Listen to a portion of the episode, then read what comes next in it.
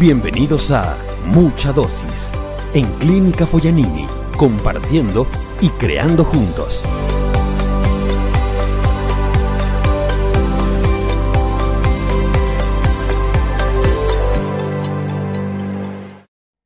Hilario Mendoza, un gusto tenerte aquí en el programa de la clínica para poder conversar un poco sobre, bueno, sobre toda la experiencia que tenés en la clínica, 41 años. Estábamos conversando si sos la persona con, con más años en, en la clínica. Eh, contame un poquito, para empezar, Hilario Mendoza, ¿quién es para todas las personas en la clínica y para las personas afuera puedan entender quién, cuál es la esencia de Hilarión?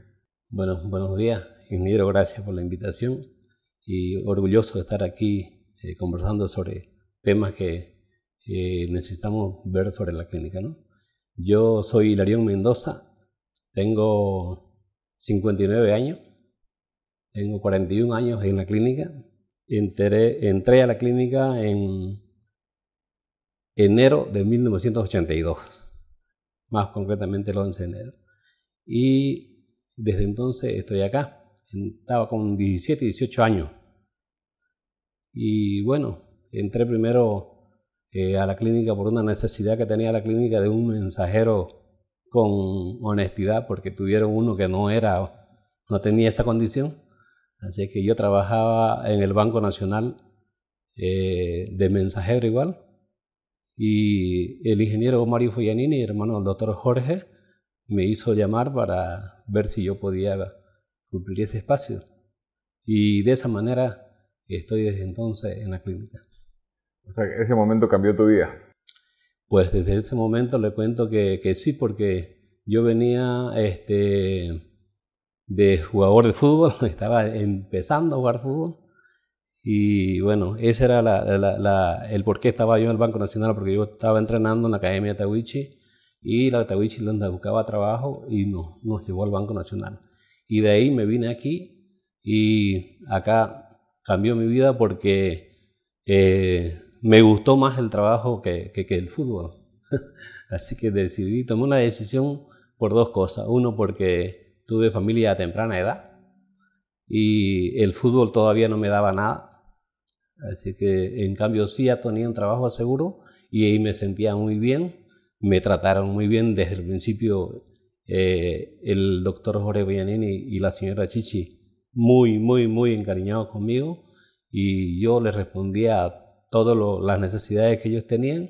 Así que de esa manera me, me metí más a la familia de la clínica de entrada. Creo que eso es un ejemplo de,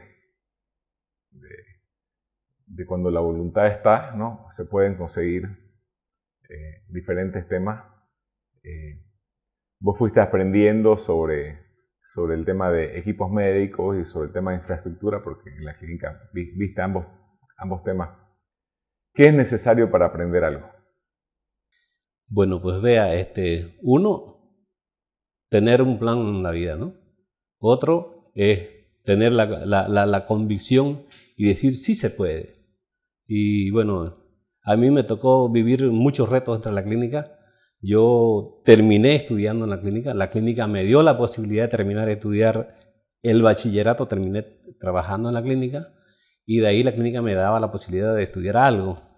Eh, como ya yo estaba en el trabajo, eh, no podía agarrarme una carrera este, a la universidad porque era difícil. En esa época sí que era difícil.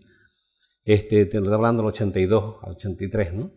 Y bueno, eh, empecé, me dieron el trabajo de mensajería de compras en, un horario y mensajería de cobranzas en otro horario, hacía dos trabajos.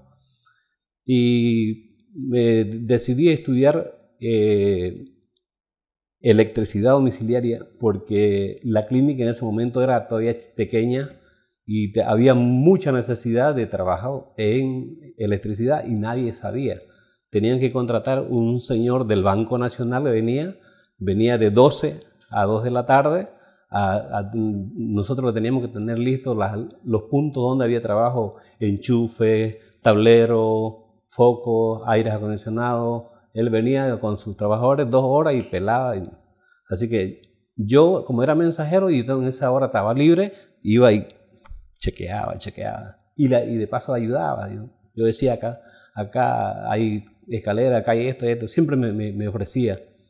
Y de esa manera eh, estudié eh, electricidad y aprendí a, a, manejar todo lo que es las instalaciones eléctricas y fui su ayudante después y después me quedé con el tiempo, después de unos 10 años, me hicieron jefe de mantenimiento de infraestructura. ¿Y cuánto tiempo viste el tema de infraestructura? Eh, otros 10 años. Y de ahí pasaste a equipos, bueno, siempre tenías el mix, pero ahí solo pasaste a equipos médicos. Sí, en el afán de, siempre yo las, las, necesidades, lo conversábamos mucho con la señora Chichi, ella tenía mucha, mucha afinidad conmigo y me decía, Hilarión, ¿qué, ¿qué, hacemos? Necesitamos esto, necesitamos esto. Yo lo puedo hacer, yo lo puedo hacer, yo lo puedo hacer. Es más, en un tiempo había imposibilidad de encontrar gente para trabajar en la noche de, en recepción y yo le tiré cinco años trabajando de día en mantenimiento y en la noche un turno noche por media de recepción hacía hasta que se encontró este, eh, personal.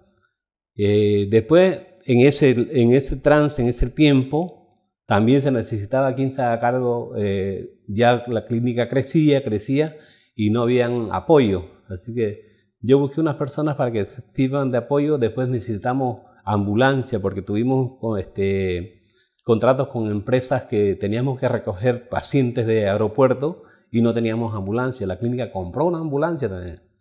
Y yo busqué un chofer y, y yo también fungía de chofer en un turno. Este, o cuando el chofer estaba ocupado en un lado y había una emergencia, yo pelaba con la ambulancia de chofer. Yo, yo fui chofer desde, desde muy joven.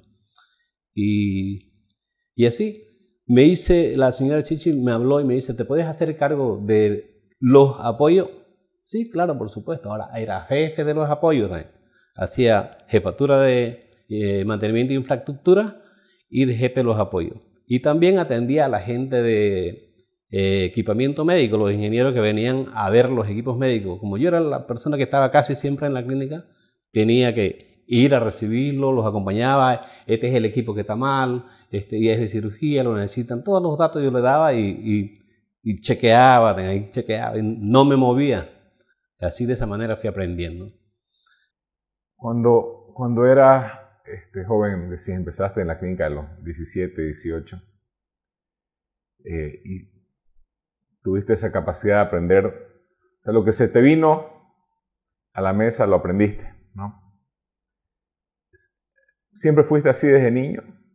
Sí, yo siempre fui interactivo. Es más, yo vengo de, de, provincia. Este, mis padres, yo me escapé de la provincia para venirme a Santa Cruz. A los 17 años me, convocaron en mi colegio para venir a jugar a la Academia de Tehuichi a una prueba y mi padre no quería saber de fútbol. Mi padre era Chaco, Chaco, Chaco y al Chaco. Así que, y bueno, yo me, me subí a un bus que venía de provincia a la ciudad y me vine sin conocer, sin nada. Me puse un par de chuteras a la, a la mochila, a la escarcela, porque con mi escarcela me vine. Me vine con mi uniforme de 6 de agosto que uno desfila y sus zapatitos manacos, así me vine. Y llegué acá. ¿Tenía, ¿tenía familiares acá? Tenía un, tío, tenía acá. Así que vine a buscarlo a un tío y de ahí mi hermano tenía un hermano que vivía en Salta. Ese mi hermano ya se vino porque yo estaba aquí, me dio que a, a quererme volver, pero le dije, no, yo quiero quedarme, yo quiero jugar fútbol. Y así fue. Jugué fútbol, después trabajé y me quedé de trabajo. Desde entonces sigo acá. ¿Y, y, y en donde vivías con, con tus padres hacías de todo? ¿Tenías, tenías ya esa, sí, esa experiencia? Efectivamente, así. Este, por ejemplo, yo para en el colegio, mi padre nunca me dio un centavo. Nosotros le pedíamos para comprarnos un desayuno, comprarnos un, un para recreos, ¿no? Y nos decía, búsquensela. Ayer compren mandarina, vendan. Compren naranja, vendan. Así que yo iba y, me compraba naranja, una bolsa naranja en 5 bolivianos y de eso hacía 10 bolivianos. Entonces era 10 pesos. igual, eh, me arreglaba bicicleta, costuraba pelota, hacía dibujo para mis compañeros y de esa manera me, eh, les, hacía, hacía las tareas. Eso es bueno hasta para dibujar. sí, dibujo muy bien. Así que, y, de ahí como estaba en el fútbol, costuraba chuteras, costuraba eh, pelotas. Era muy ingenioso. Creo que esa sería tu esencia, ingenioso. Eh, y esa, esa mentalidad, esa forma de pensar que, que te enseñó tu padre hizo que, lo, que venga, bienvenido, o sea, no, no le tenés miedo a lo que venga. Sí, mi padre decía, este, para que ustedes eh, sean grandes en la vida, no nos decía de qué íbamos a ser grandes, si de tamaño o de. Pero nos decía usted, para que sean grandes tienen que ser, nunca digan no al trabajo y nunca toquen lo ajeno. Sean honrados, encuentren un billete de de quién es, devuelvan el billete. Así que mm, eso nos enseñó, la, este, nunca falten el respeto a sus mayores, a los maestros, pero no, como estábamos en escuela, nos decían los maestros, nunca se les falta el respeto. Era, nos inculcaba todo el tiempo eso, que seamos honrados y trabajadores y, respetuosos. Y ya cuando, cuando te tocó ser padre a vos, eh, vos eh, repetiste las enseñanzas eh, o, o cambiaste un poco tus enseñanzas con tu hijo con respecto a lo que te tocó vivir a vos. Pues vea, con mis primeros hijos, los mayores que ya no están conmigo, este, traté de, de, de, de no tengan la misma suerte que yo, ¿no? Eh, tuve la posibilidad por lo menos de hacerlos estudiar, eh, los hice hacer estudiar, no terminaron, pero no fue porque no quise no, o no tenían apoyo. En el camino decidieron dejar el estudio, incluso con la universidad pagada por año, este, lo dejaron los dos, ¿no? Los dos estaban en odontología y, y del tercer año para arriba estaban pagados incluso un año en medio semestre, lo dejaron. Y, como tenía yo la, la, la, la, educación de mi padre, mi padre era, bueno, o lo tomás o lo dejás. Decidido. Así que mi hijo le dije, chicos, no voy a estar botando la plata. Si quieren estudiar ahora, estudien por su cuenta, porque ya yo se los pagué, no lo han tomado, lo han dejado ya media se ha quedado pagado, ya se venció y ahora arréglense la ustedes. O sea, eh, a veces repetimos ¿no? lo que nos, nos dicen los, nuestros, nuestros padres eh, y creo que es importante reflexionar con ello porque obviamente este, esa cultura va pasando a nuestros hijos y va pasando a nuestros nietos. ¿Cuántos, cuántos nietos tenés ahora? Tengo cuatro nietos. ¿Y diferente? La, Claro. La, mirada. Totalmente, totalmente. Por ejemplo, ahora, ahora con mis hijos eh, más jóvenes, los chicos que están a, mi cargo, este, ya tengo otra, otra, otra, otra, otra, otra condición de, de, guiarlos, ¿no? Ahora he dicho, lo, no les voy a dar un peso de, en vehículo, en, en lote, en casa, lo, nada. Quiero que terminen. Quiero que terminen porque terminan. La, la universidad. La universidad. Así que tengo dos en la universidad ahorita y uno que todavía no ha salido. Eh, uno está en la universidad y, está aprendiendo a jugar fútbol, está probándose en Bolívar ahora, y el otro está en la universidad acá. O sea, cuando decís no le voy a dar un peso, se refiere a que cuando le das mucho, este, quizás no tienen esa misma, ese mismo deseo de, estudiar. Sí, este, fíjese que me, la experiencia que tengo ahora es que cuando uno le da algo y no les cuesta, no lo valoran. Por ejemplo, a, uno de mis hijos mayores que le di, me ponía pretexto que no, eh, muy lejos de la universidad, salgo tarde, eh, no hay micro, no hay que volver. Este, le compré una moto. Le compré una moto, ahí está la moto. ¿no? Cuando un día mi padre, ya mi padre se vino acá, porque ya teníamos nosotros familia y se vinieron ellos padres acá, y se iban del abuelo, ¿no? Y un día me dice mi padre, vení lleva esta moto que aquí la han venido a botar. Voy y recojo, voy a la veo, la moto que le había comprado la destruyó y ahí la tiró. La reparé, la vendí. Eh, bueno, y él ya dejó como dejó la universidad, se fue a trabajar, se empleó, tiene su trabajo y se compró su moto. La moto que se compró él, ni bien llegaba, la tapaba con una colcha. ¿Por qué? Porque le costaba ya, ¿no? Dentro de llevando, llevando todas esas experiencias, eh, creo que al final eh, lo que es la empresa, la familia, la comunidad, son, está, eh, todo relacionado, ¿no? Y hay conceptos que, que son muy similares en una organización, en una familia, ¿no? en las personas. Eh, uno de ellos cuando uno se uno siente dueño de algo. Y en la organización, este, yo creo mucha, eh, que un tema central es el compromiso de las personas. ¿no? Digo, si, me, si tengo que elegir entre dos personas para, para, para una organización, quizás uno es más inteligente y quizás el otro no. Este, puede no ser más inteligente, pero uno está más comprometido y el otro no le importa. Me quedo toda la vida con el comprometido, ¿no? porque el comprometido le busca le busca la forma. Este, eh, se siente dueño de, de, la organización, de su área, ¿no? de su equipo.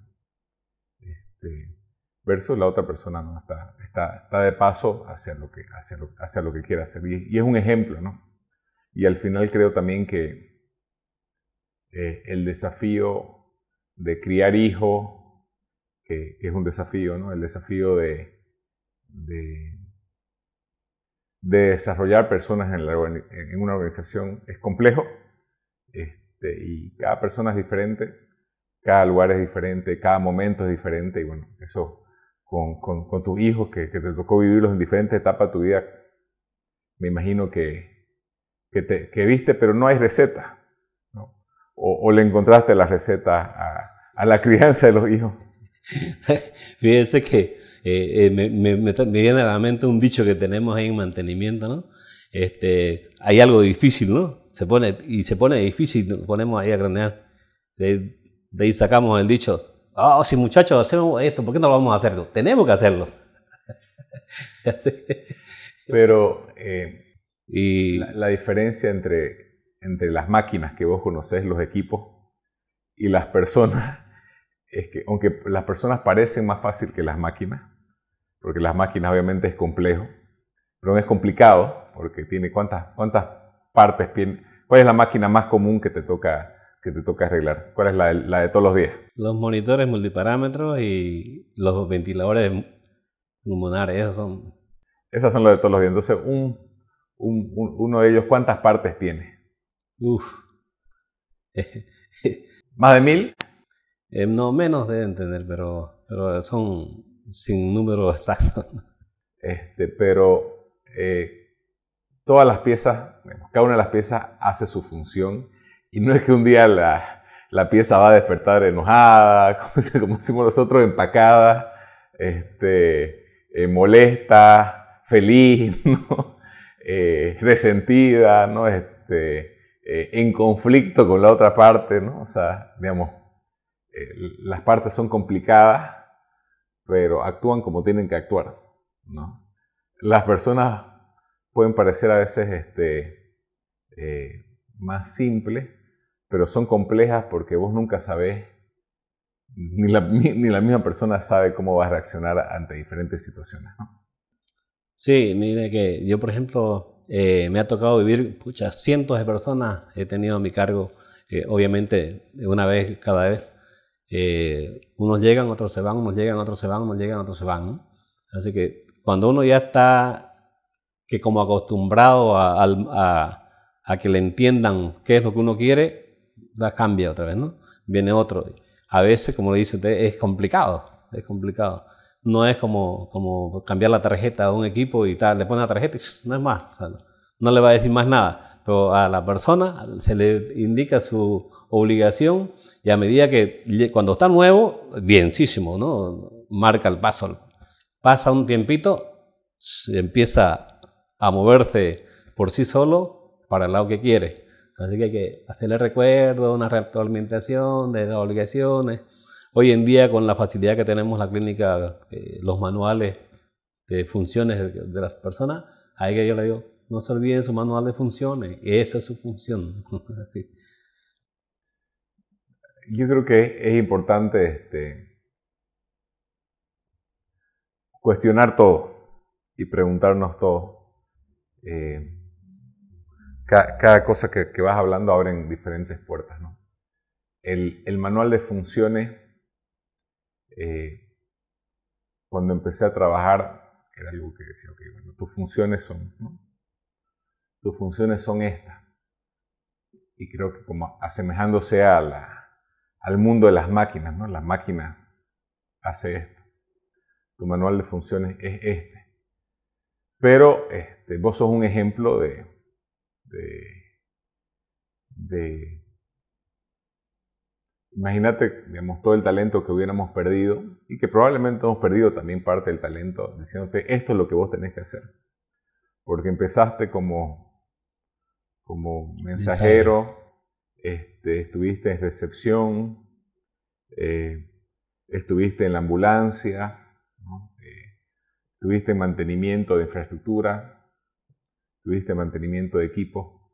Entonces, si hubiéramos, si alguien te hubiera dicho, Hilarión, vos tenés que hacer esto, versus decir, ok, Hilarión, busca lo que te guste y, y, lo que te guste. Y no te quedes, que vos siempre tuviste esa iniciativa de no quedarte. Pero, pero digamos, creo que es interesante, este, obviamente, digamos, creo que lo que querés decir es, eh, por ejemplo, en el tema de del control de máquinas, obviamente este, es algo serio sí. y no puedes, digamos, eh, si vas a entrar a una máquina, no puedes dejar de, una máquina, no sé, supongamos que es una máquina para cirugía, no puedes dejar de, de revisar un checklist, me, me imagino, ¿no? Para, para asegurarse que el avión está listo para, para despegar, ¿no? Eh, no puedes manejarlo de forma casual. Pero este, eh, que las personas tengan la libertad de, estar ¿no? Donde les gusta y que también puedan crecer y desarrollarse. Creo que hoy día es, algo que, que, por lo menos cambió en mi, en mi, forma de pensar con respecto a cuando empecé y, el manual de funciones a lo que, a lo hoy día lo, pienso. está bien, te estoy contratando porque necesito, ¿no? Necesitamos hacer estas funciones con respecto a las máquinas, pero, pero si querés este, hacer otras cosas, no te limites. Sí, justamente yo mencionaba el manual de funciones porque nosotros lamentablemente eh, los equipos nos mandan, hay un protocolo y hay que, hay que sobrellevarlo. Y ahí, no hay que salirse de ahí. Así que eh, una muestra de que lo llevamos siempre a cabalidad y, tratamos de no salirnos ni, ni enmendar o dejar parchecitos, digamos, es que dentro de la clínica no tenemos ningún problema en cuanto con algún problema con un paciente con, por el equipamiento. Jamás. Entonces, hemos, estamos a cero. Se toma con seriedad sí. el, tema, el tema del equipamiento. Y volviendo a, a las experiencias con las personas, eh, quizás esa mentalidad de, de, de, una crianza, digamos, este, más exigente, ¿no? Este,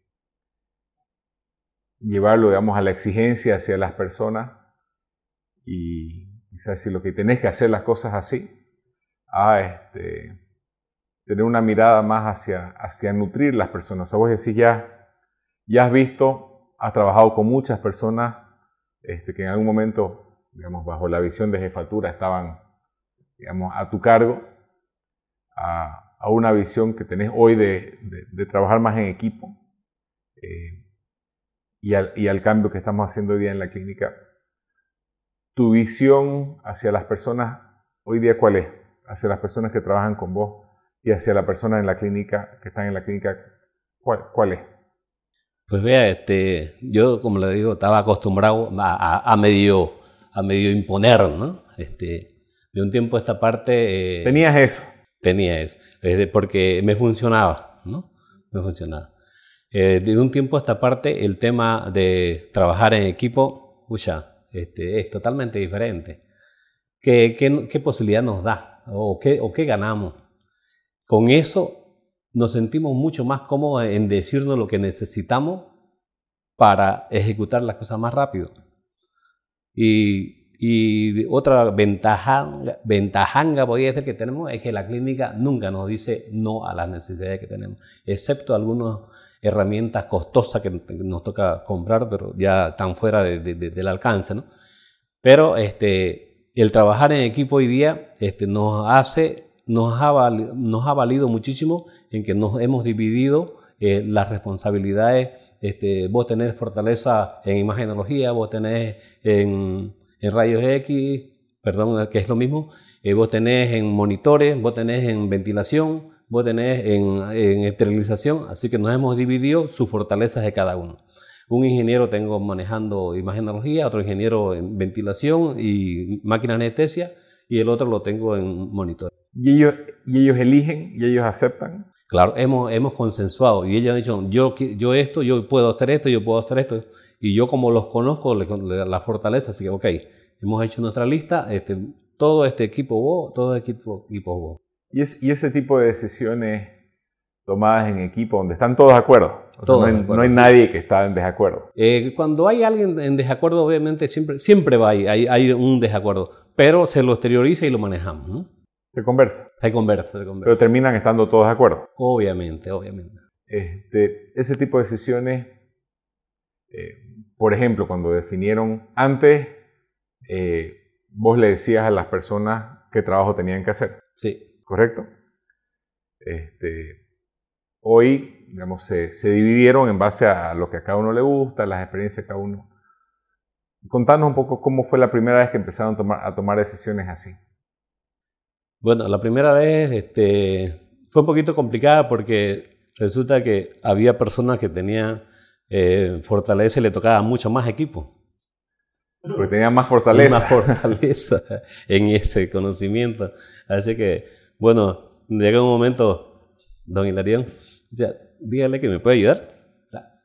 Nacho, eh, Marcelo, ¿pueden, podemos hacer esto? Carola estaba muy ocupada, ¿me puede hacerlo? Perfecto o el otro ingeniero también está clavado en una máquina complicada que se, se pone eh, un poquito difícil de reparar y, ok, vamos a apoyarlo Marcelo, o sea, vamos a apoyarlo.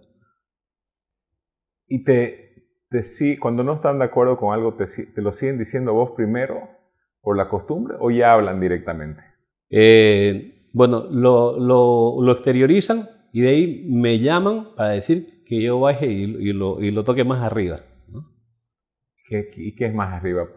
¿Hacia dónde, hacia, ¿Hacia dónde vamos hacia arriba? Me refiero a, a, nuestro gerente operativo, porque nosotros nos manejamos por el gerente operativo. ¿Por qué? Porque es una, alguna necesidad de, de, comprar algo y él nos lo maneja, ¿no? Por ejemplo, necesitábamos unos tester Fluke en una oportunidad y obviamente son equipos costosos. ¿Cuánto, ¿Cuánto, vale ese equipo? Este, a ver, que hemos comprado solo el básico ahora, que nos cuesta como 4 mil bolivianos cada uno. Para los 5, 25 mil. Y necesitábamos, necesitamos un simulador de paciente que tenga todas las condiciones, eh, está arriba de 120 mil. A eso. Boliviano. Boliviano. Así que eso ya lo hemos manejado mm, tercializándolo lo, nos conseguimos un equipo de acá, un equipo de acá, o lo pasamos a que nos lo, la parte final nos lo terminen de calibrar afuera. Así lo vamos manejando. Eh, buscando no tener gastos muy marcados dentro del área.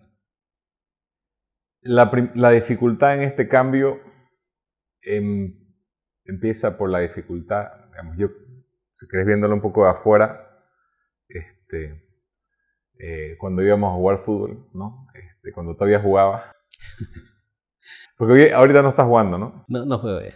¿Por tus rodillas? Sí, me operaron mis dos rodillas y ya cuando me lesioné el ligamento cruzado... Ahí se colgaron las chuteras. Ahí ya fue. Esas chuteras que llegaron de la, de la provincia. eh, cuando, cuando jugabas, digamos, inclusive cuando llevabas el equipo era como que era tu equipo, ¿no? y obviamente, digamos, se veía tu autoridad en, en las personas y obviamente tu carácter en ese momento era, era digamos, bajo esa visión de un jefe ¿no? este, estricto. Creo que todos, como, como, todos se cuadraban ¿no? Este, con, con Hilarión. Pero eh, también creo que sos una persona eh, inteligente y, y práctica, ¿no? Y Digamos, le, le, diste la oportunidad de, de, hacer las cosas diferentes y probar, ¿no? Sí. Este, pero me imagino que el cambio igual fue, fue difícil para vos. Obviamente, todo, todo cambio siempre es difícil, pero este, siempre uno tiene que adaptarse, ¿no? Tiene que adaptarse y, y hacer que las personas se adapten también.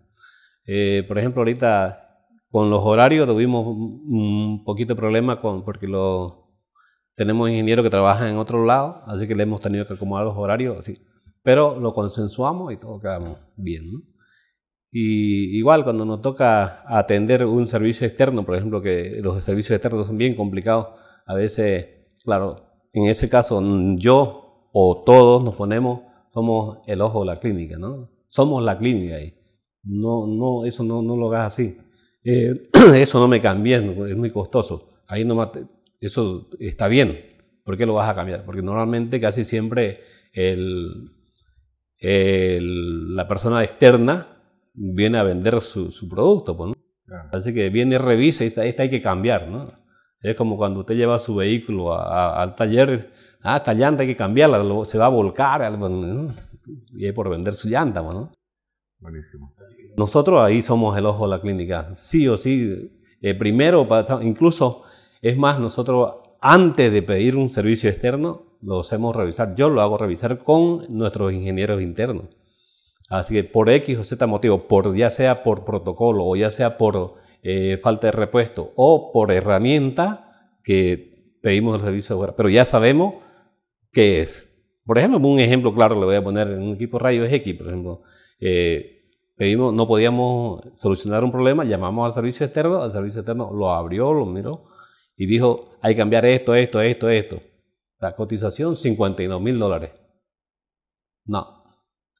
Eh, vamos a esperar, vamos a revisarlo nosotros. Hay que le diga a los ingenieros, a partir de mañana, eh, pongámonos, usted revisa en la mañana, usted revisa en la tarde, esta parte, esta parte, esta parte.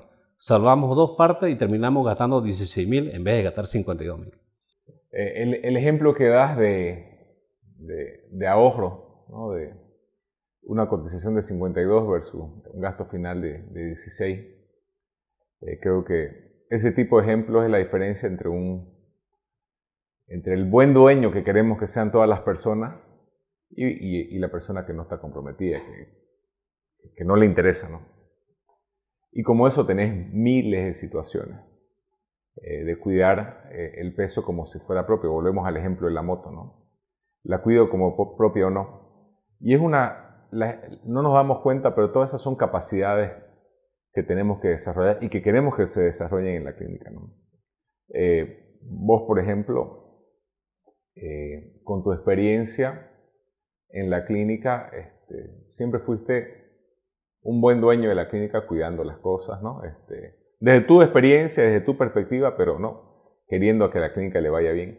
Quizás en algunos momentos más comprometidos y quizás en, 41 años menos comprometidos, porque nos pasa a todos, ¿no? Sí. Que, la energía que te genera un ambiente a veces eh, puede ser que no sea tan positiva y te importa menos, ¿no? O estás con otros temas en tu familia y no, y te importa menos y en otros momentos te importa más, pero es una capacidad que uno puede desarrollar y ser más consciente.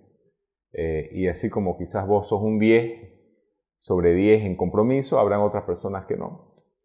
Pero si la persona es un, supongamos un 0 en compromiso y pasa a ser un 1, ya es una mejora, no pasa a ser un 3, es una mejora. Este, eh, el punto no es compararnos, sino que todos vean si realmente están comprometidos o no están comprometidos. Y que entiendan, que creo que es el, paso más allá, que entiendan que esa falta de compromiso le hace daño a esa persona. ¿no? Porque vos lo has visto, o sea, las personas que llegan sin compromiso hacia la organización, este, en, general son personas que no se desarrollan, ¿no? Este, que solo, quizás que solo se quejan, ¿no?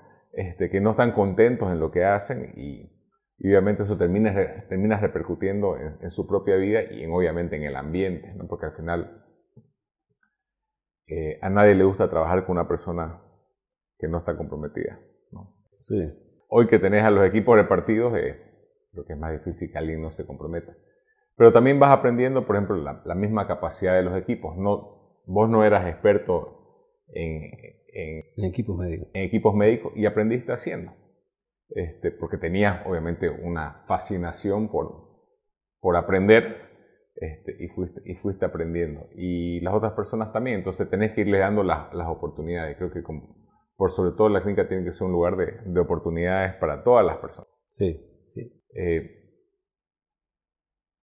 hoy día, Y justamente cuando empezamos este, este viaje de, de que las personas sean más responsables, era porque veíamos en la clínica que, y que no es solamente en la clínica, en, las empresas a nivel mundial eh, hay, una, una, crisis de que las personas no están comprometidas y eh, creo que estaba más o menos el, el 10% solamente de las personas a nivel mundial en empresas importantes están comprometidas. Eh, la mayoría de las personas no están comprometidas y, y una parte igual importante, está activamente este, en contra de la empresa, ¿no? O sea, hay gente que está en contra de la organización. ¿Vos has visto un cambio en el compromiso de las personas en la organización? Pues vea, eh, justamente, eh, como le comenté anteriormente, eh, esta nueva etapa que estamos viviendo ahora nos ha, nos ha cambiado la, la mente. Ahora estamos cada uno tratando de desarrollar algo en favor del servicio, ¿no? Este, por ejemplo, la ingeniera Carola, que está a mi cargo ahí, este, yo sigo siendo su jefe y, no, y no deciden si no me preguntan. O sea, porque casi siempre, casi sin temor a equivocarme, de 10 de 10 preguntas, 10 respuestas este, que no le pelan. Y cuando no preguntan, le pelan, ¿no? Así que...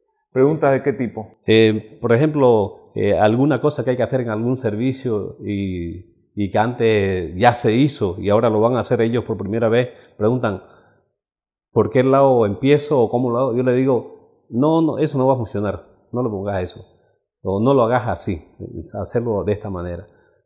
Por, ¿Cómo desarmar un equipo con, o cuando tiene un X problema y ellos recién lo están conociendo el problema y van a, tratar de solucionar, empiecen a investigarlo. ¿no? Así que antes de investigarlo, ellos me preguntan, yo le digo, así, hacerlo así. Funciona, ¿no? Y igual el ingeniero, los otros ingenieros tienen mucha, mucha experiencia en otras cosas y vamos y preguntamos.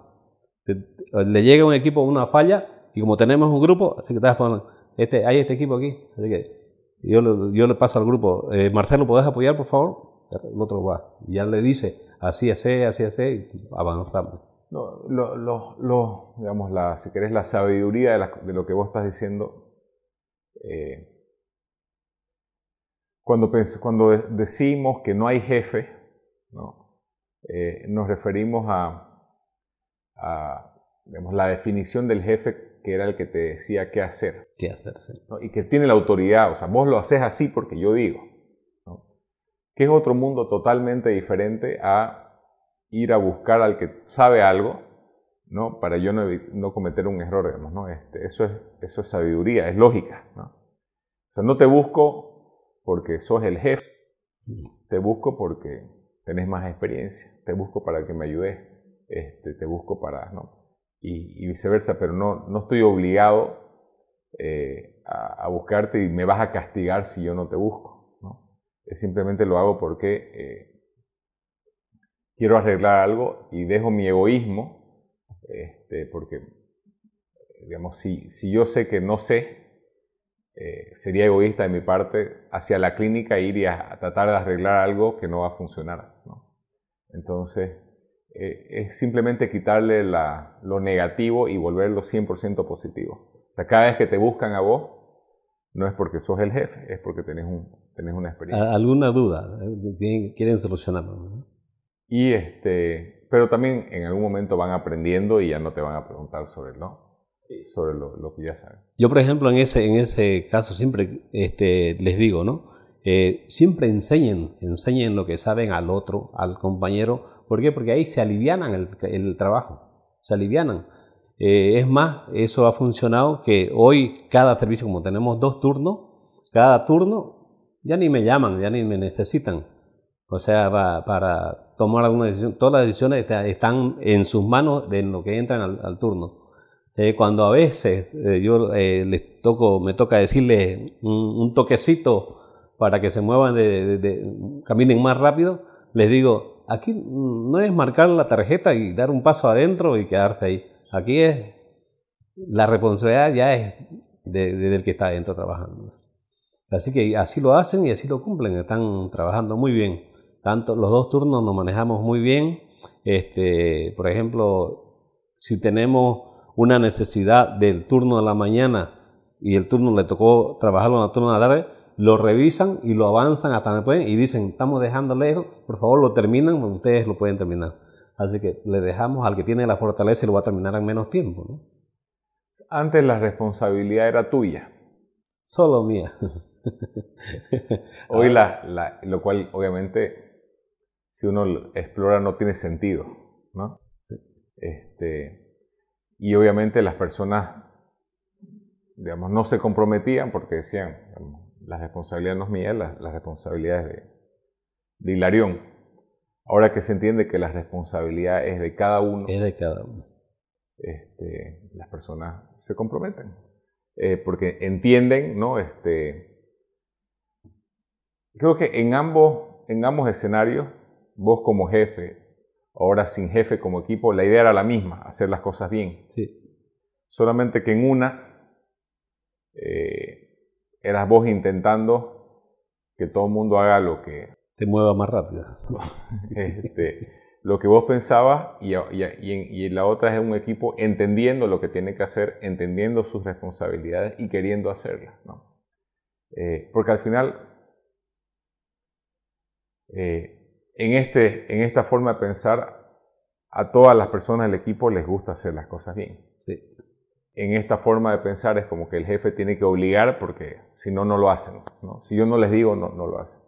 Y en ambos creo que se van cumpliendo las las profecías. ¿no? Si, si, miro a estas personas como personas responsables, capaces, les voy enseñando, eso que decías de enseñar es fundamental. Eh, ¿Vos has visto personas en tu historia de que no quieren enseñar a los otros para que no? ¿Por egoísmo? ¿Lo has visto? Sí. Me ha sucede. me ha, sucede, sucede. He visto, eh, eh, lo he vivido yo, con personas que he tenido ahí, este, y yo, dejan de hacer porque uno está mirando. Se mueven, van y hacen otra cosa. Así que, como que el secreto no lo quieren enseñar, ¿no? Así que. Y esas, y esas personas egoístas al final hacen mucho daño. Sí, justamente. Y esas personas. Y se hacen daño también a ellos mismos. Se hacen daño, ¿por qué? Porque eh, se esclavizan ellos mismos. Se esclavizan ellos mismos. ¿no? Este, y, y, y, digamos, y al final hoy día está todo, está todo ya en internet, está todo. Ah, hoy en día sí ya no hay como, como ah, oye, ¿qué? Tin, tin, tin, entran, nada más. Solo que la, la, en nuestro caso, en nuestro área, es la forma como lo hace, o sea, la, la práctica, ¿no? Eh, cómo no lo rompo el perno, cómo no lo, cómo hago, ah, eh, sin causar daño, porque en, nuestro caso el mantenimiento, algo uno hace daño. Pero uno lo que tiene que hacer es minimizar los daños, porque le toca desarmar un equipo y, no puede, no puede y rompe. Así que nosotros rompemos, sacamos y ir a hacer, hacer. Hoy en tu equipo, este, ¿cómo, ¿cómo se llevan? Eh, estamos bienísimos, estamos recomodísimos. Es más, este, eh, con, la, con el tema de los mantenimientos preventivos y correctivos, este, en un momento pensábamos que no íbamos a poder este, abastecer. ¿Por qué? Porque usted, de repente, usted en número dirá, tienen 600 equipos y ¿por qué lo pueden hacer con 5 personas? Al principio llorábamos, ¿no? Al principio llorábamos efectivamente. ¿Por qué? Porque nos tocaba incluso, ahí funcionaba el, líder, ¿no? Este, las 10 de la noche y, pucha, y, no hemos terminado. se terminen y mañana lo de una horita. O el día que necesiten un, permiso, se lo firmo y pueden ir. Así que hacemos, terminamos el trabajo. ¿Por qué? Porque dejar un trabajo inconcluso, dejamos un área sin el equipo. Claro, no. Porque tenemos, lamentablemente, no tenemos equipamiento doble en todos los equipos para tener un backup. Entonces, antes vos le decías a la gente, quédense porque hay que entregar, hay que cumplir, primero está el paciente, ¿no? Sí. Y hoy esa decisión, obviamente, primero que está más planificada para que no suceda, pero si tienen que quedarse, sí. deciden quedarse. Hoy decide él, él solito se queda, ¿no? Se queda. O sea, lo, no necesita de pedirme permiso o, decirme, ya él sabe que... Su, él, el compromiso ya es de él. Ya el compromiso es de él. Y él solo para decirme mañana o, o un día tiene que ir al banco a firmar algo, este, mira, el otro día me quedé unas horitas, ¿me puede dar un permisito? ¿Te lo dice a vos o se lo dice al equipo? Eh, me lo dicen a mí. Los permisos los... Nos lo pasan al grupo. Al grupo. Tenemos un grupo. Eh, dentro de, de, de, de esta mirada, obviamente este, hay, un, hay un ego de ser jefe, ¿no? Que lo has vivido vos y lo he vivido yo, digamos, ¿no? Que se siente bonito. ¿no? Se siente uno, se siente importante.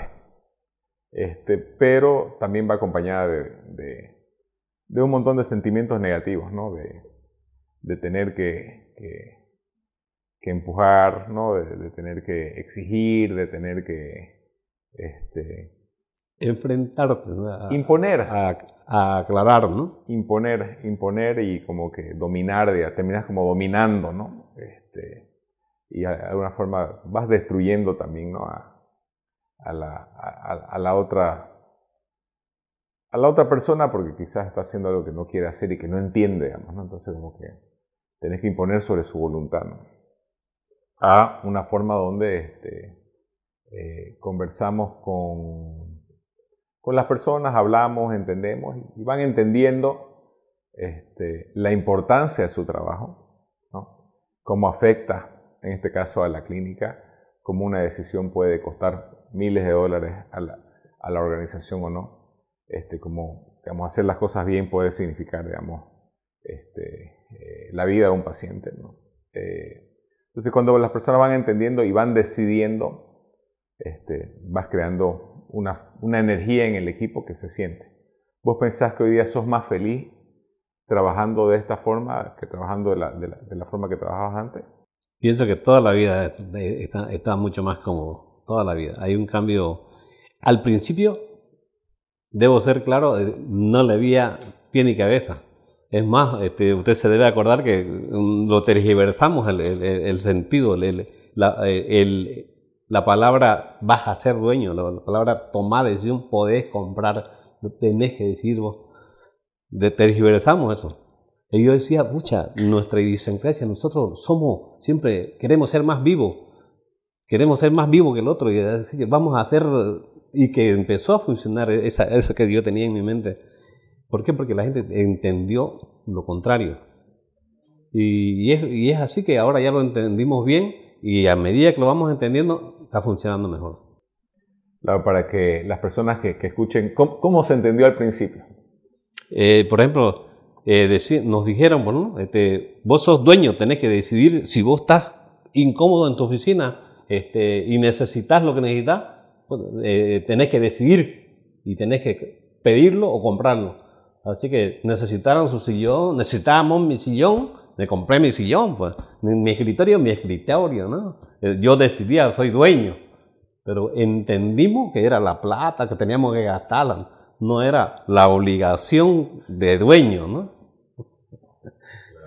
Así lo entendieron la gente, en nuestro caso no fue ese, ¿no? Pero eh, lo, eh, mucha gente le pasó eso. Sí, pero es, un parte, es parte de un entender, digamos, ¿no? Parte de crecimiento. Obviamente, por eso creo que hoy hago la diferencia de un buen dueño, ¿no? Este, o un dueño responsable. Eh, porque también hay dueños, obviamente, que, este, que, que, no cuidan los recursos, ¿no? Sí. Que no conocen sus números, que no atienden bien a sus clientes, obviamente esa empresa no va a durar. ¿no? Ahora, un dueño responsable este, eh, no va a agarrar a decir, ok, digamos, quiero ganar X cantidad de plata si, ¿no? si la empresa no, no, lo puede pagar, no va a agarrar y, y todo el, toda la utilidad del negocio se la va a llevar, no, tiene que reinvertir. ¿no? Este, eh, va a pagar los sueldos puntuales quizás antes de pagarse a él mismo. ¿no?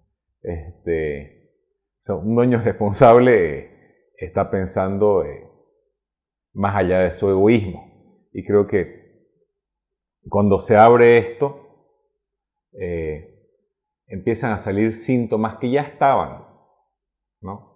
Solamente como que se, se, se muestran. Se muestran. Ese egoísmo ya estaba. No ese egoísmo de yo lo que quiera, ya estaba. Simplemente que como estaba el jefe obligando a que la persona haga, hacía. Entonces sacaste esa fuerza de, del jefe imponiendo y, ok, no sale yo hago lo que yo quiero, sale el egoísmo.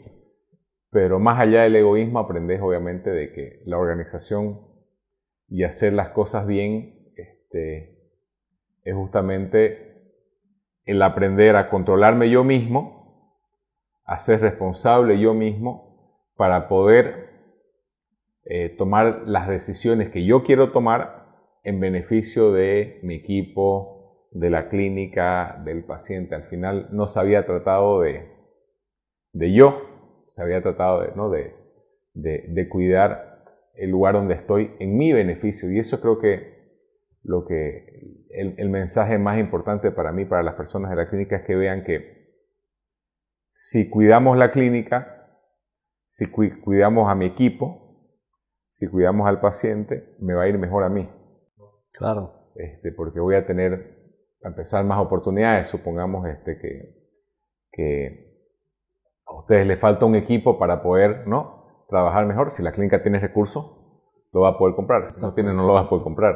Si quieren hacer un curso específico de algo, si la clínica tiene recursos, le va a pagar el curso. Si no tiene, no. No hay Entonces, la clínica es, digamos, puede, ser, si queremos, una fuerza de bien para las personas de la clínica. Y si nos llevamos bien el equipo, por eso preguntaba, por ejemplo, ¿cómo se llevan con tu equipo? Fantástico. Si vos te llevas bien con tu equipo, ¿cómo la vas a pasar en tu lugar de trabajo? Bonito, ¿no? Feliz. Feliz, ¿no? Van a ser, me imagino, este, bueno, son eh, de, de las cinco personas, ¿cuántos son hombres, cuántos son mujeres? Como cuatro hombres y una mujer. Y la, ingeniera. La ingeniera, sí. Bueno, pero me imagino, digamos, entre los hombres este, la, pasan bien, hacen chistes, ¿no? Se divierten haciendo lo que les gusta. Sí, igual, igual ella eh, entra en onda, eh, así que no pasa nada. Eh, el respeto es bien marcado, así que es importante, sobre todo en horas de trabajo. somos muy, muy, muy respetuosos de, de tener una mujer en el servicio Incluso no, no son, es ella solita y somos los otros siete más, somos doce de, infraestructura están ahí. Bueno, el respeto está. El respeto está y la entre todos, este, pero este, son un equipo. Sí. Este, son un grupo de personas que se cuidan y están pendientes del, desarrollo. Y con el tema de los, de, del desarrollo de los equipos, para no ir quedándote en un solo equipo, ¿cómo van haciendo para que las personas vayan aprendiendo más capacidades sobre, sobre los equipamientos? Este, cada, cada vez este, lo están logrando eh, cuando justamente le toca algún una marca o un modelo que está que no lo conocía y el otro lo está desarmando, el otro está mirando y se están preguntando, se están eh, guiando, este, cómo, cómo avanzo, cómo hago, le cambio la batería, no le cambio, a ver, miremos manual. Y eh, esto todo es consensuado. ¿Sabe qué? Ahí, por ejemplo, eh, la ingeniera antes no, no podía eh, manejar algunos equipos o desarmar algunos equipos, ahora los desarma, los aprendió. Fue igual, este, Ignacio aprendió los ventiladores, ahora eh, el ingeniero de sistema, tenemos un sistema ahí que enseña a, mover programas, a clonar programas que hacemos bastante clonación de programas y y lo, estamos aprendiendo todo. Eh, dentro de, lo que vos decís, creo que eh, me sentaría en ese mensaje para todas las personas en la clínica. Aprender sobre equipo eh, parece difícil, ¿no? Sí. si vos llegás y decís voy a aprender a, a arreglar equipos médicos, eh, y no tenés ningún conocimiento sobre equipos médicos, probablemente te van a dar ganas de llorar, ¿no? Sí. Este, pero si te gusta eh, y hay gente que te quiere enseñar, con, con, amor y con cariño, en un cierto tiempo vas a ir aprendiendo, pero es un aprendizaje de por vida. No, digamos, no es que vos este, sos experto en todos los equipos. ¿no? no. Vas aprendiendo. Nadie, sí. Vas aprendiendo. Entonces, es lo mismo para todos. Todos son capacidades que uno puede aprender dentro de eh, los talentos que yo tengo. Obviamente, este, si quieren que yo sea el mejor basquetbolista del mundo, comparado quizás con Michael Jordan, no, ni idea, ¿no? o ser el mejor boxeador comparado con Mike Tyson, ni idea. Este, porque no tengo talento para eso. Pero, este, digamos, si tengo talento para, para la electrónica, ¿no? para las piezas y todo lo demás, voy a poder ir aprendiendo. Lo que necesito son ganas. Exactamente. Este, un, una mente de aprender siempre y un equipo que me acompañe. Y lo mismo es para todas las capacidades. La capacidad de eh, tomar buenas decisiones y, actuar como, como, un dueño responsable se aprende. Se aprende, sí. Se aprende, ¿no? Este, yo no, yo aprendí, digamos, a ser un dueño responsable haciendo, ¿no? No, no nací aprendiendo. Este, la capacidad de, de conversar se aprende. La capacidad de resolver conflictos se aprende. O sea, vos decías que cuando hay un conflicto, digamos, te llamaban para que vos lo resolvas. Pero también este, pueden ellos aprender a resolver su propio conflicto sin que vos estés presente. Pueden. Sí. Este, la capacidad de comunicarse se aprende.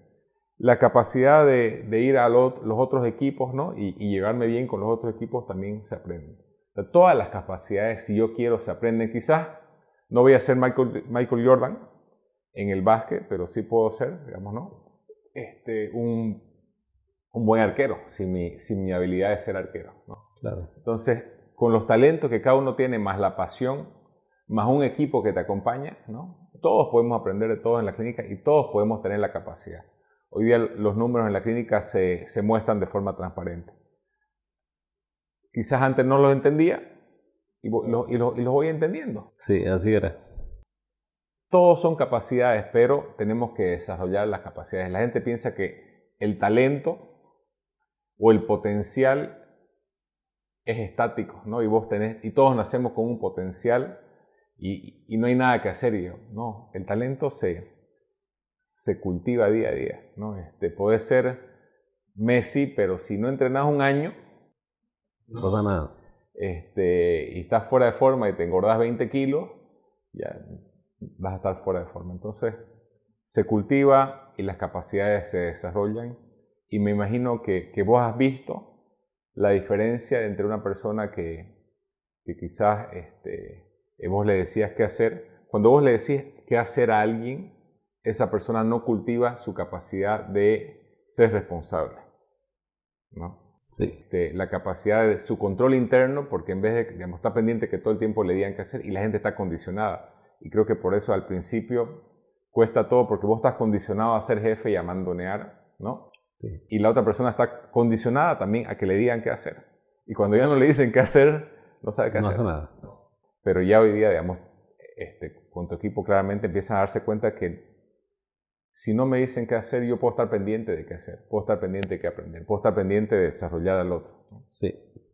Entonces creo que con ese mensaje eh, de un área que es tan sofisticada como equipo, se puede mandar que hacia todas las personas se pueden desarrollar. Hoy día tenemos personas que quizás empezaron un área y este, pasan a otra área, porque esa área ¿no? les gusta, les llama la atención, aprenden y creo que esa cultura de desarrollarnos en la clínica es central a la clínica. O sea, la gente que está en la clínica quiere desarrollarse. Sí, nosotros por ejemplo eh, hoy eh, estamos en una campaña de capacitaciones en cuanto a equipamiento porque hay mucha gente nueva, así que muchos nos, nos hacen llamadas para ir a atender equipos por eh, operativas, ¿no? Y que, así que estamos desarrollando este, capacitaciones por grupo y estamos capacitando. Y también estamos grabando este, capacitaciones rápidas para repartir a la gente, le pasamos a los grupos para que ellos practiquen con su equipo que tienen ahí. Y son ideas de, del grupo, por ejemplo. Cada uno dice, no, hagamos este video, nos llaman mucho por esto, se ponen a hacer y lo van pasando. Ahí capacitemos por este otro equipo porque tan, tenemos muchas llamadas de este equipo y vamos y es nada más operativo. En cada desafío de la clínica es una oportunidad para que alguien desarrolle una capacidad. Y en este caso, digamos, si ustedes están enseñando a las personas a, operar un equipo antes, ¿no? Sí. Era como que, a ah, cada vez que me llaman y yo voy y, lo hago yo, es como que lo importante soy yo, ¿no? Ahora, si yo este, enseño a alguien para que ya no me llame, ¿no? Es una gran oportunidad para esa persona desarrolle también esa capacidad. Entonces todos vamos creciendo juntos. O sea, todo es una oportunidad para desarrollar una capacidad. Vas 41 años en la clínica Hilarión, pero estás jovencito, ¿no? este, creo que estamos envejeciendo bien en la clínica. Eh, creo que con, esa mentalidad de, aprender, ¿no? la, mente está, ágil. Eh, ¿Qué desafío eh, eh, tenés para, para, vos hacia futuro de algo que todavía pensás, digamos, que hoy día quizás no lo podés hacer, pero que, te gustaría sí poder hacerlo? Puede ser este, en la parte humana, este, puede ser obviamente en la parte profesional. ¿Qué, ¿Qué desafíos ves hacia el futuro eh, para Hilarión dentro de la clínica? Pues vea, este, dentro de la clínica lo único que yo quiero ahora es, de repente, ya estamos mirándole al portón de la realidad, ¿no? Pero como usted dice, estamos bien, tenemos la, salud eh, por delante muy buena, así que tengo eh, la idea de hacer profesional a mi hijo y es más, uno de mis hijos se ha inclinado por eh, biomédica, así que eh, quiere seguir mis pasos y se, estaba estudiando ingeniería de sistema, pero se ha trasladado a biomedicina. Eh, le están convalidando las materias y mi idea es sacarlo profesional en biomedicina cuando esté bien preparado para que se busque su trabajo.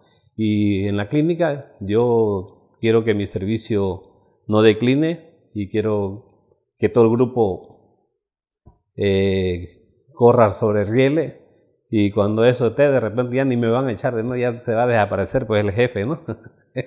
Así que de repente estamos en etapa de extinción, pero tengo muchas, muchas ganas de que mi equipo no, no decline y Ahora estamos por lo menos a un 80% de decisiones solo ellos, ¿no? Yo hago mi parte, mi trabajo, que es la parte más administrativa ya, pero porque es necesaria, ¿no? Eh, ellos no pueden dejar de hacer la parte operativa porque hay alguien que tiene que hacer la parte administrativa, que es la comunicación, las cotizaciones, eh, ver precios más baratos, eh, el, el apoyo externo que venga y nos dé servicio, todos esos detalles los tengo que ver yo porque si no, si no somos muy pocos para que ellos dejen de hacer y estén llamando. Entonces, eh, sigo haciéndolo yo. Y bueno, eh, otra vez he vuelto a salir líder en cuanto a la... Este, a tu círculo. Sí, en, en, mi, en, mi, área he, salido líder de, de, mi, de, mi, grupo y de ahí he salido de los dos grupos también. Pero eso me hace eh, pensar en seguir trabajando más, más responsablemente y tratando de que, como la idea ahora de que todos seamos como un jefe, así que eso estamos tratando Sí, como, como un dueño responsable, ¿no?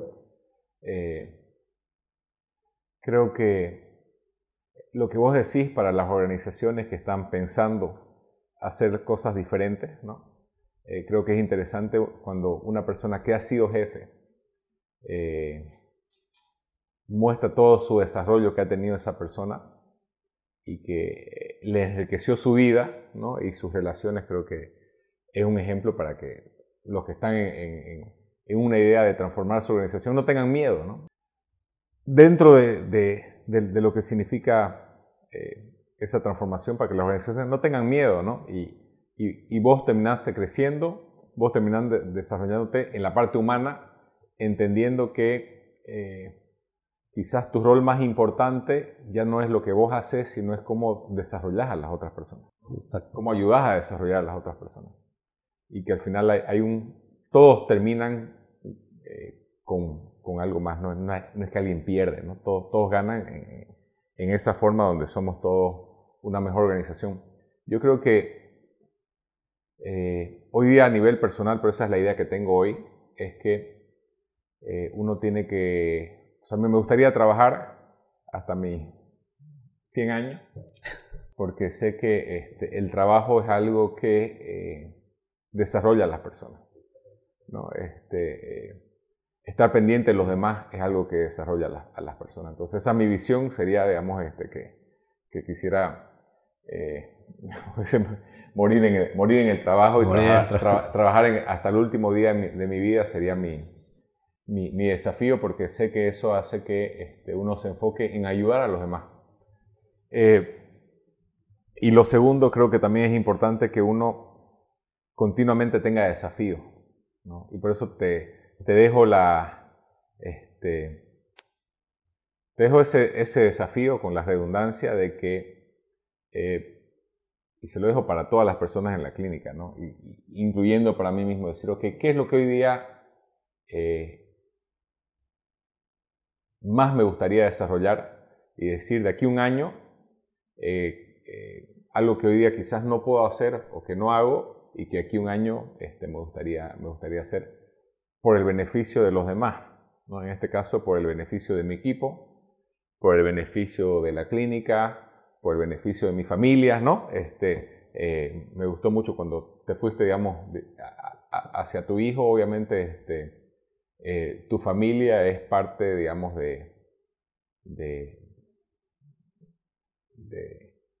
de, algo importante, ¿no? De, de tu vida y, y, que tu familia, este, eh, se desarrolle también es parte de las responsabilidades que tenemos. Entonces, lo que a veces no vemos es que la, vida es un solo desafío, ¿no? Y, tomarlo como algo positivo, este, tomarlo como, como, como, nada se repite y, todo es este, eh,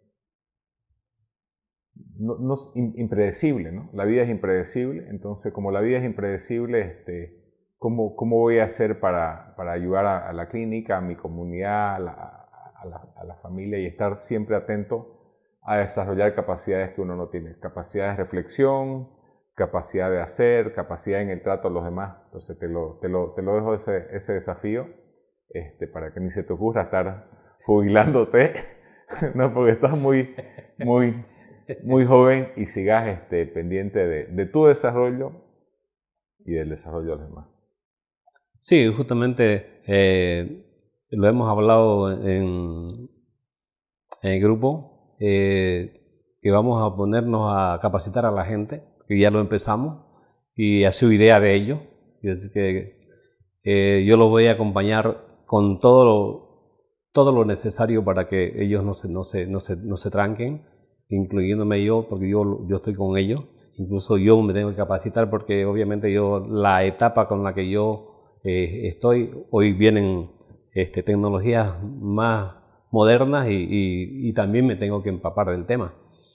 Así que al mismo tiempo capacitamos de una manera a uno y yo me capacito de la otra manera. Y el grupo vamos a tratar de buscar capacitaciones que enriquezcan el conocimiento de cada uno de nosotros ahí y podamos servir mejor a la clínica. Un mensaje final para las personas en la clínica. ¿Cuál, cuál sería tu mensaje para las personas? Bueno, el mensaje que le puedo dar a, la, todos los compañeros que se pongan la camiseta en el momento que, desde el momento que entraron a la clínica, si no se la han puesto la camiseta, que se la pongan, porque esta es una institución grande que nos da todas las, necesidades que tenemos y para empezar muchos eh, necesitamos siempre de los pagos puntuales y aquí lo tenemos. Así que pongámonos la camiseta bien puesta y hagamos que la clínica mejore, porque cada vez que mejore la clínica mejoramos todo. Eh, con ese mensaje sería cuidemos a la clínica este, y cuidémonos los unos a los otros. Primero tenemos que cuidarnos unos a los otros y de ahí terminamos entre todos cuidando la clínica, ¿no? Buenísimo. Gracias, Hilarión. Un gusto estar con vos. Gracias, ingeniero. Gracias por la oportunidad que me dan de conversar sobre temas que nunca habíamos conversado. Buenísimo, gracias.